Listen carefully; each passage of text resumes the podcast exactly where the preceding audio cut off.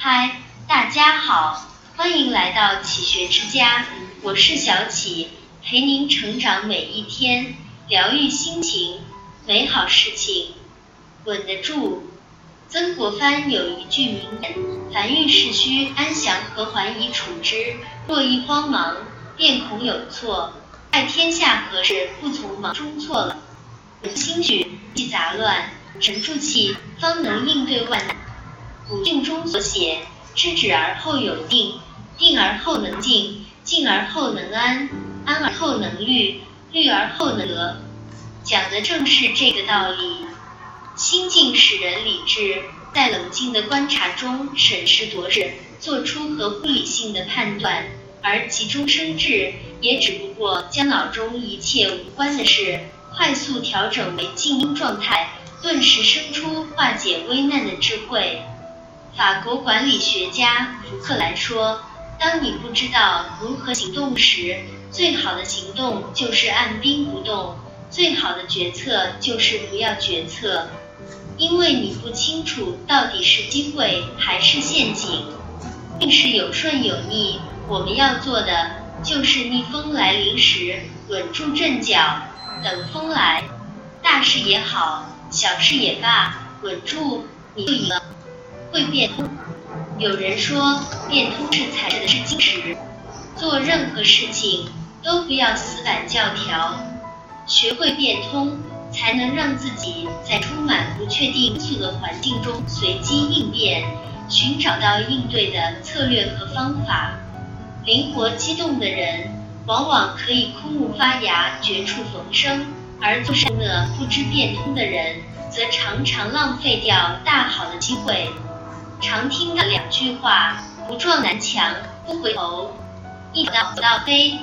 这种执着让人佩服，但有时太过执着，不懂变通，也会害了自己。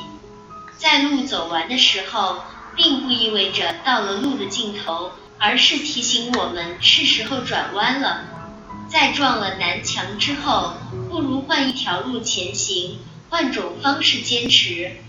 伟大的化学家瓦拉赫起初选择文学之路，结果毫无建树，改学油画，老师评价他简直是不可造之才。接着他主攻化学，后来荣获诺贝尔化学奖。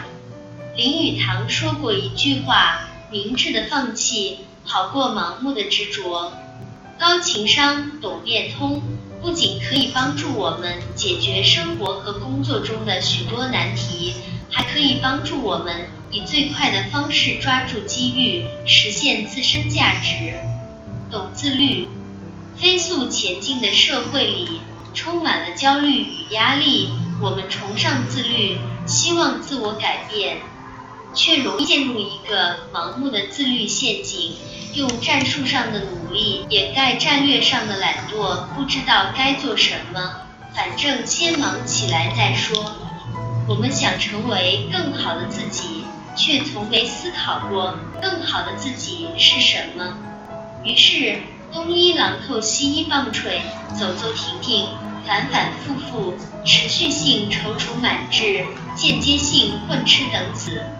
种一棵树最好的时间是十年前，其次是现在，而决定这棵树能否成植参天的，却是播种前的那一刻。高情商的人懂得真正的自律，而非间歇性自虐，那就是用未来的愿景规划好当下的目标，再付出努力为之坚持，不从众。心理学上。有一种羊群效应，本质是一种从众心理。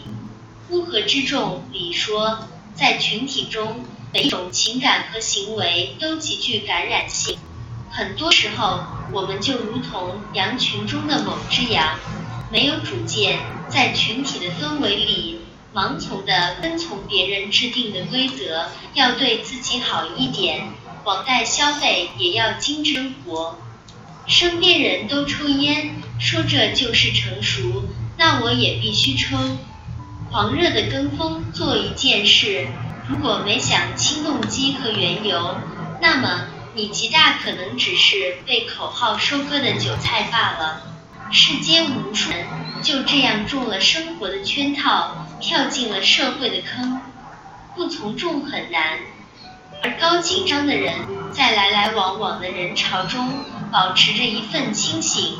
他们不盲目从众，他们只遵从内心的选择，能释怀。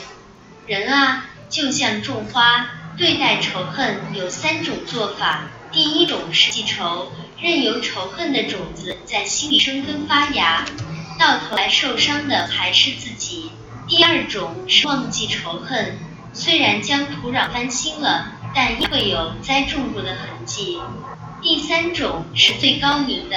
就是主动和仇人和解，将花朵赠给对方，不仅解开了心结，还能留有芬芳。小到一草一木，大到做人做事，我们都需要几分代入。